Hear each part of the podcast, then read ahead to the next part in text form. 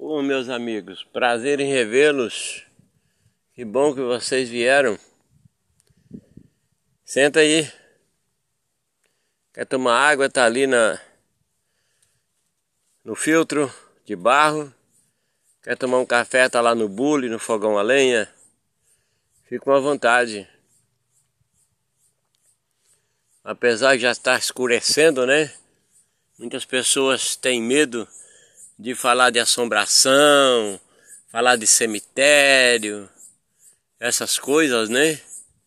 Mas o que eu tenho para te contar hoje, eu vivi isso. Eu tinha essa curiosidade, então vou contar para vocês. Vou contar para vocês até onde a coragem, a determinação de um ser humano pode te levar. E eu tinha sempre em mente que um dia eu ia visitar o cemitério à noite. De dia, de dia tudo é é diferente, né, amigos? Tudo é diferente. De dia é o cara mata, o cara bate, o cara apronta. É poucos têm coragem de ir no cemitério bem tarde, não é só à noite não bem lá próximo da meia-noite. Aí é mais gostoso. Você chegar num cemitério por volta de 22 horas. Se quiser levar uma cachaça, você leva. Se você quiser levar um chá, você leva. Cada um é cada um, né? Então, por falar em cemitério, existe muitos cemitérios abertos ainda hoje no nosso país e em todo o mundo, né? Ali pro lado de Goiás, ainda existe muito. Naquelas chamadas currutelas. E até em fazendas, né? Aquelas fazendas mais antigas tinham o seu cemitério, né? Porque quando morria uma pessoa da, da, dali da fazenda, ali de perto, era não tinha como levar lá na cidade ou na currutela para poder sepultar seu ente querido, né? Então enterravam ali, atrás da casa, debaixo de uma sombra, perto de uma nascente, ou perto de uma, de uma, de uma serra, né? Tem muitas serras em Goiás, muita, muito monte. É muito gostoso lá. Eu morei lá, mais precisamente em Porangatu, mas conheci toda aquela região ali de São Miguel, é, Santa Rosa, Mara Rosa, Mara Rosa, Planalto, é, Gurupi. Conheci uma boa região ali, um, várias cidades ali naquela região de Porangatu, que uma na divisa de Porangatu com o município de Alvorada, ficou dividiu o estado, né? Então ficou município de Porangatu, Goiás, e o município de Alvorada é a primeira cidade na BR 153 indo para Palmas, no Tocantins. Eu morei ali apenas por três anos. Fui administrador de fazendas naquela região. E ali o povo contava muitas histórias, de visões, de aparições. Ali tem muita história. Cemitérios abandonados. E aí um belo dia eu eu quis conhecer um cemitério desses em fazendas. Aí me levaram durante o dia, lógico, para eu conhecer. Uma fazenda abandonada fazenda muito grande, muito grande. Sua sede abandonada, já caindo as portas. Sei lá, por 20 ou 30 anos sem ter ninguém ali, mas era uma fazenda muito grande. As pastagens já estavam se tornando cerrado novamente. Mas lá naquela época, né? Eu morei ali no final da década de 80, naquela época não tinha tanta invasão de terras, igual proliferou no nosso país, né? Mas naquele tempo não tinha não. E aí eu fui. Uns amigos me, me levaram até nesse cemitério, nessa fazenda abandonada, cemitério abandonada. Chegando lá por volta do meio-dia, parei o caminhão a uma certa distância, porque não deu para chegar o caminhão até na sede da fazenda, a antiga sede da fazenda. E caminhamos mais aí uns 300, 400 metros pelo meio da capoeira, né? Aquele cerradão sendo reformado naturalmente. Olhei aquela, aquela coisa, né? Casas, currais, chiqueiro de porco, tudo abandonado. Alguém com certeza foi feliz ali por algum tempo.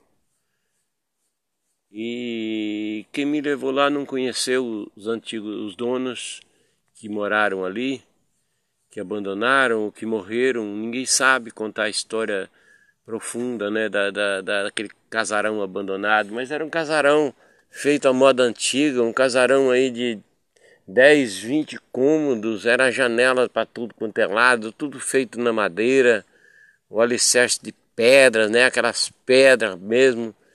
E como se faziam, né? Existem muitas Minas, Goiás, Bahia, em todo canto, né? Até aqui em Rondônia existem esses casarões feitos há 100 anos ou mais, né? Eles usavam pedras para fazer o alicerce. Naquele tempo não existia tijolos, né? Existia lá na cidade centenas de quilômetros ali, ali era feito tudo no, na pedra e no barro. Era amassado barro, eles misturavam estrume de vaca para é, dar liga melhor, né? Uma coisa mais ou menos assim, depois faziam tudo na madeira. Naquele tempo nem motosserra não existia, era no trançador, no serrote, no machado, na marreta. Os caras eram destemidos mesmo, não era assim essa facilidade de hoje, né? Hoje ficou tudo fácil, até para enterrar um morto ficou fácil, né? O governo dá tudo. O governo hoje dá cemitério, dá, dá um translado, é, socializou. Muitos acham bom, mas não vamos entrar no mérito da questão agora não. Vamos, vamos, quero que vocês ouçam, já que vocês estão aqui comigo. Então, Aí um dos amigos disse, agora vamos no cemitério.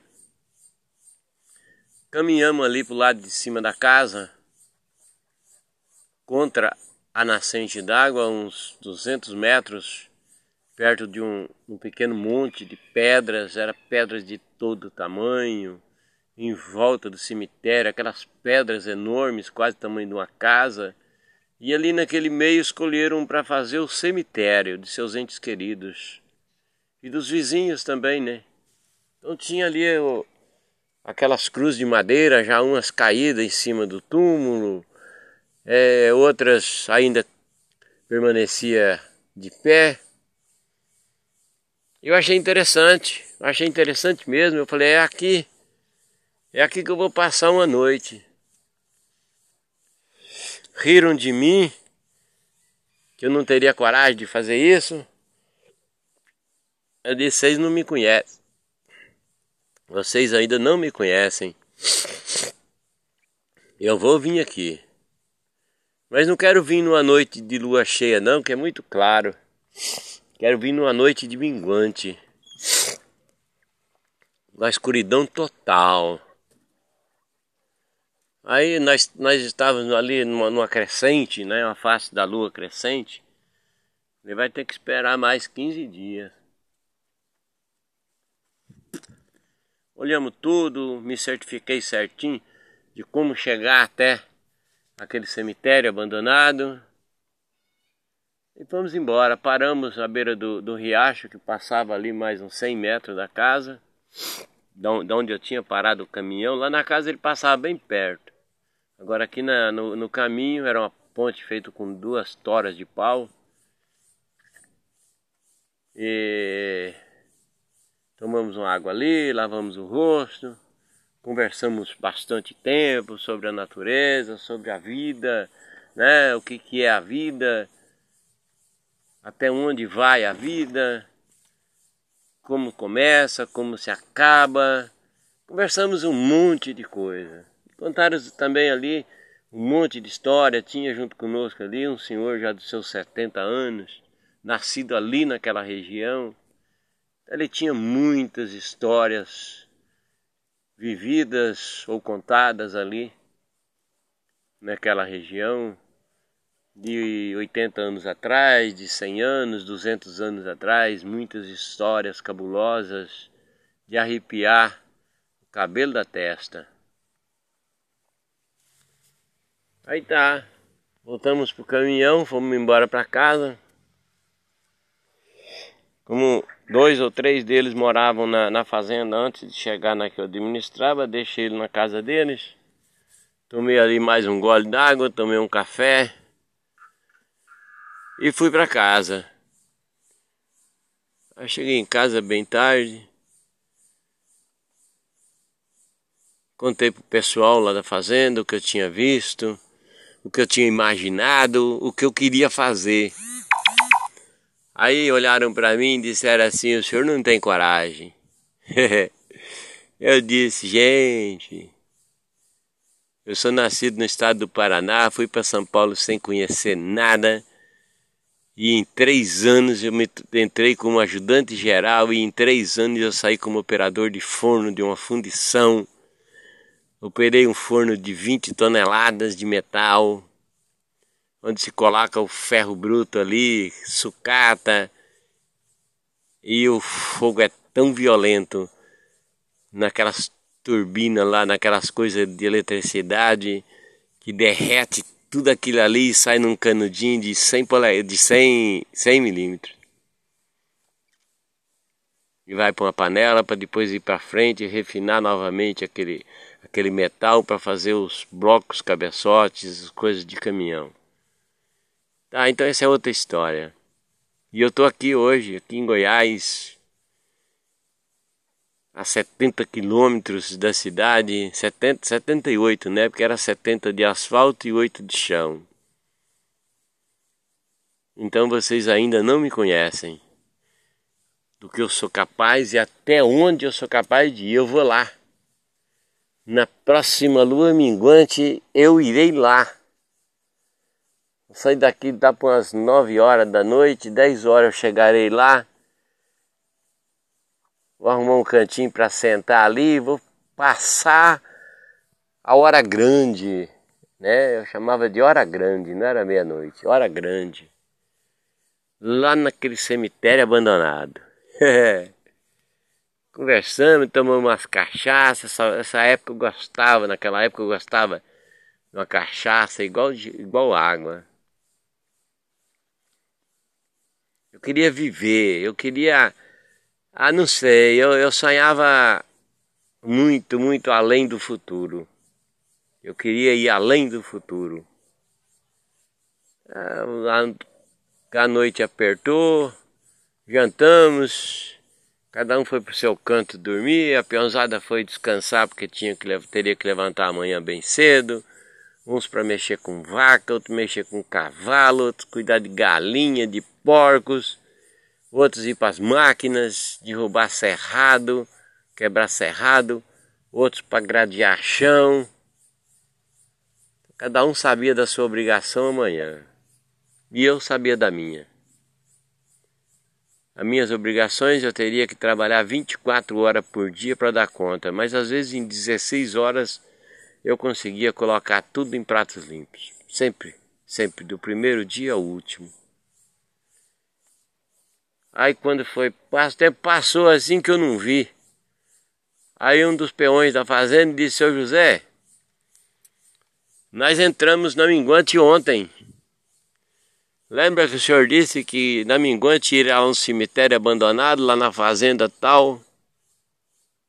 Parece que era Pé do Morro o nome da fazenda, eu não me lembro mais direito, eu acho que era mais ou menos isso, Fazenda Pé do Morro. Eu disse, não, hoje não vai dar porque eu tenho que ir para a cidade, tem um monte de coisa que fazer. E tem que comprar cachaça, né, amigo? aqui casa já tá acabando e eu tenho que levar uma garrafa de cachaça, duas garrafas de cachaça, uma para mim e uma para eles, né? Aí fui, fui pra cidade, fiz o que tinha que fazer, voltei. No dia seguinte, o dia transcorreu normal. Pouco mais de sete horas da noite, saiu o jantar para peãozada. E eu não jantei. A comida estava muito boa, só o cheiro me alimentava. A cozinheira era excepcional. Ela de um pé de frango ela conseguia fazer um jantar. E de uma coxa de frango, um pé de porco, ela fazia uma feijoada ou fazia uma churrascada. A mulher era, era um gênio no fogão. Mas aí eu falei, eu não, não, não vou jantar não. Eu preciso ir para lá só com o almoço. Quando eu voltar, se eu voltar aí eu janto. Janto e vou dormir. Jantaram, tomei mais um café, mais uma cachaça, pitei um cigarro. Peguei uma meia dúzia de cigarros de palha já, já pronto. Peguei, entrei no caminhão e disse adeus, pionzada. Vou me encontrar com aqueles que se foram. Isso aí, cerrada dentro. O caminho de um lado e saía por outro e pegava outro e eu falei, vou acertar. Até que eu cheguei lá na tal da fazenda, pé do, pé do monte, pé do morro, mais ou menos isso. Fui até naquele ponto onde deixei o caminhão naquele dia. Peguei as coisas que eu tinha levado para fazer a, as boas-vindas e caminhei no cerrado, ali uns 100, cento e poucos metros lado de cima da casa. Um silêncio que chegava a doer.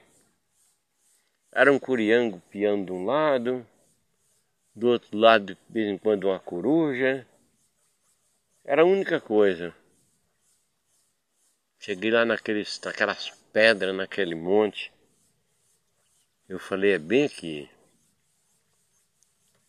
Isso já estava dando já quase 11 horas da noite, porque eu demorei para encontrar. Cheguei lá, coloquei o litro de cachaça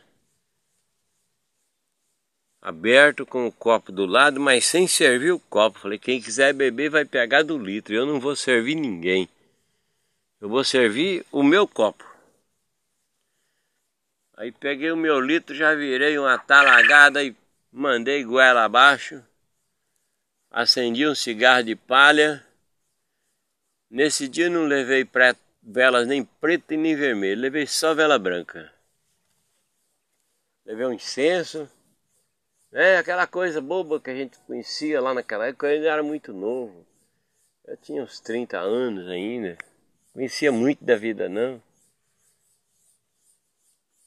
E aí tomei um gole de cachaça, acendi um cigarro de palha e fiquei por ali, só observando o barulho dos ventos. Sempre gostei de observar o barulho dos ventos. Quando fui lá próximo da meia-noite, ali daquele lado de lá, lado das minhas costas, eu sentado aqui, olhando naquela direção, e vi uns estralos nos galhos secos do chão vindo ali de trás, do lado oeste. Mais uns dois minutos depois, uns estalos vindo do lado norte. Ei, o trem hoje não vai prestar. Do lado leste, lado oeste, tudo bem, mas vindo do lado norte não vai prestar. Os cabelos arrepiaram que chegou a levantar o chapéu. Mas eu disse, eu vim aqui para ver e eu vou ver. Ah, mas foi rapidinho, foi chegando. Mas já chegavam uns invultos, outros materializados como gente dos dois lados, oeste e norte.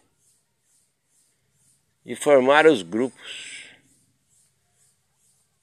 pouco mais de meia dúzia do, do, do oeste E lá sei quantos tinha do lado norte. Eu tinha levado uma meia dúzia de copos. Eu só escutei copo batendo em copo e, e virando e, e, virando. Daqui a pouco acabou. Eu já escutei um de lá gritando assim: Veio aqui, tu não trouxe bebida por quê? Eu falei: Parreia, tamo junto. Eu ainda tenho aqui no meu litro. Deixa eu pegar um gole pra mim e o resto vocês bebem. Cambada. Entrei na farra. E aí era gemido de um lado e gemido do outro. Até que uma voz vindo do oeste disse assim: O que, que você veio buscar? Mas eu não vi quem foi que falou. A voz veio ali daquelas pedras. O que, que é que você veio buscar? aqui nessa meia-noite. Eu disse: Olha, já que você perguntou, eu vou te responder. Eu não sei se vai te agradar ou não. Mas eu vim aqui porque eu quero falar com o diabo.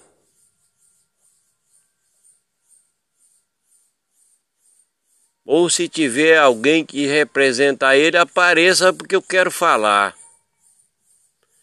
Quando eu fechei a minha boca, eu só vi com estalo. Tum.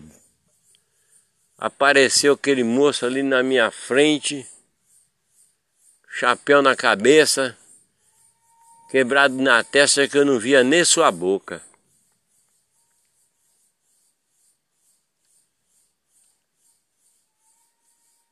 Ele diz: Pois bem, senhor, pode falar. Ele diz: Pode falar o quê? Quem é você? Ele somente respondeu: Eu sou aquele que você chamou. Aí, vixe, quem foi que eu chamei? Ele respondeu assim: Não brinca não. Porque se você brincar comigo, eu vou explodir seu caminhão. Ixi, se explodir meu caminhão para eu ir embora a pé, eu vou levar uns três dias para chegar em casa, não dou conta não. Então senta aí, senhor, seu moço. Levanta um pouco esse seu chapéu aí que eu quero ver a sua cara. Eu não costumo dizer nada para ninguém sem ver a cara, eu não falo pelas costas. Não vou dizer para ti que eu não tenho medo de nada não. Sempre algumas coisas me causam, me causam alvoroço, mas eu estou aqui para isso. Aí atrás daquelas pedras ali do lado oeste apareceu um casal já bem idoso, e disse: aqui não, aqui não. Aqui nesse pedaço de chão ninguém fala com esse moço aí. Se você quiser falar com esse moço aí, você vai embora. Você vai falar com ele lá no inferno, lá no outro canto. Aqui não. Aqui é meu. Ele veio aqui porque você chamou, mas Falar com ele aqui não, ele pode até beber, mas fica calado no canto dele. Simplesmente ele olhou para um lado, olhou para o outro, sem levantar o chapéu da testa, caminhou ali naquela direção ali e sumiu.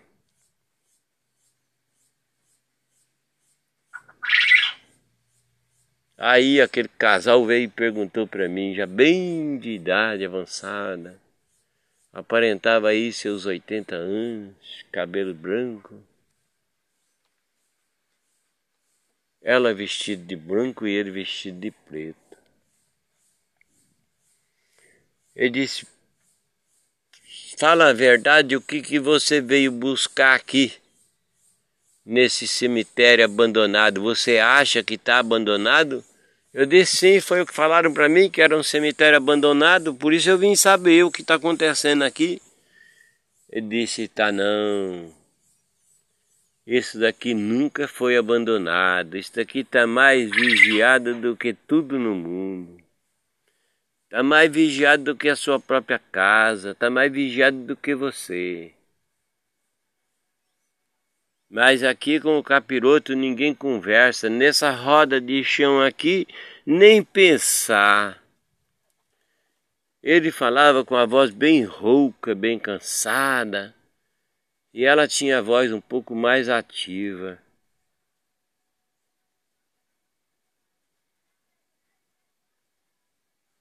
Aí eu fiquei, mas eu disse, tudo bem, tudo bem. Eu queria saber como que funciona. O porquê que essa terra está toda abandonada. Ele disse, você pensa em invadir esse chão? Eu disse, não, gente, por favor, não pensa uma coisa dessa não. Eu nunca invadi nada na minha vida e nem invadirei em toda a minha vida. Sou contra tudo isso. Se um dia eu tiver dez palmos de chão, eu deitarei em cima porque é meu, porque eu comprei, mas dos outros eu não quero nada. Eu só quero amizade, só isso, conhecimento. Adoro conversar com pessoas mais, mais idosas que eu para ter conhecimentos maiores, mas invadir não. Ele disse então volte para o seu caminhão E se você quiser marcar o um encontro com aquele moço do chapéu quebrado na testa, você marca em outro lugar. Aqui não. Tudo isso daqui é nosso. Ninguém entra sem que nós permitamos. Aqui está mais protegido do que tudo no mundo. Eu disse muito obrigado. Agradeço por vocês ter, terem me permitido adentrar esse chão e vir até aqui. Mas eu não vim aqui para provocar ninguém, eu não vim aqui para destruir nada, apenas porque eu queria passar a virada da noite em um cemitério, não importa o tamanho. Agradeci, cumprimentei a todos que estavam ali, baixei a cabeça e fui para o meu caminhão. Quando eu cheguei no caminhão, o que me assustou é que eu tinha deixado ele de frente para cá. E quando eu cheguei lá, ele estava virado já de frente para a saída. A minha porta, a porta do motorista já estava aberta. E eu tinha tirado as chaves, mas as chaves já estavam no contato.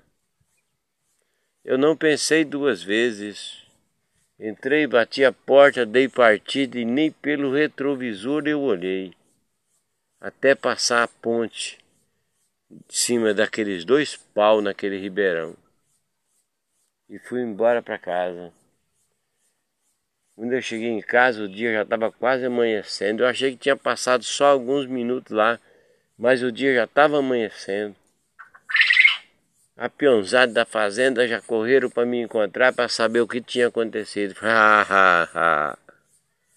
Agora não. Agora não. Vamos trabalhar, vamos fazer o que temos que fazer durante o dia e à noite, quem sabe, eu contarei um pouco para vocês, mas não contarei tudo não. O restante você vai ter que esperar. O restante você vai ter que esperar porque eu voltarei.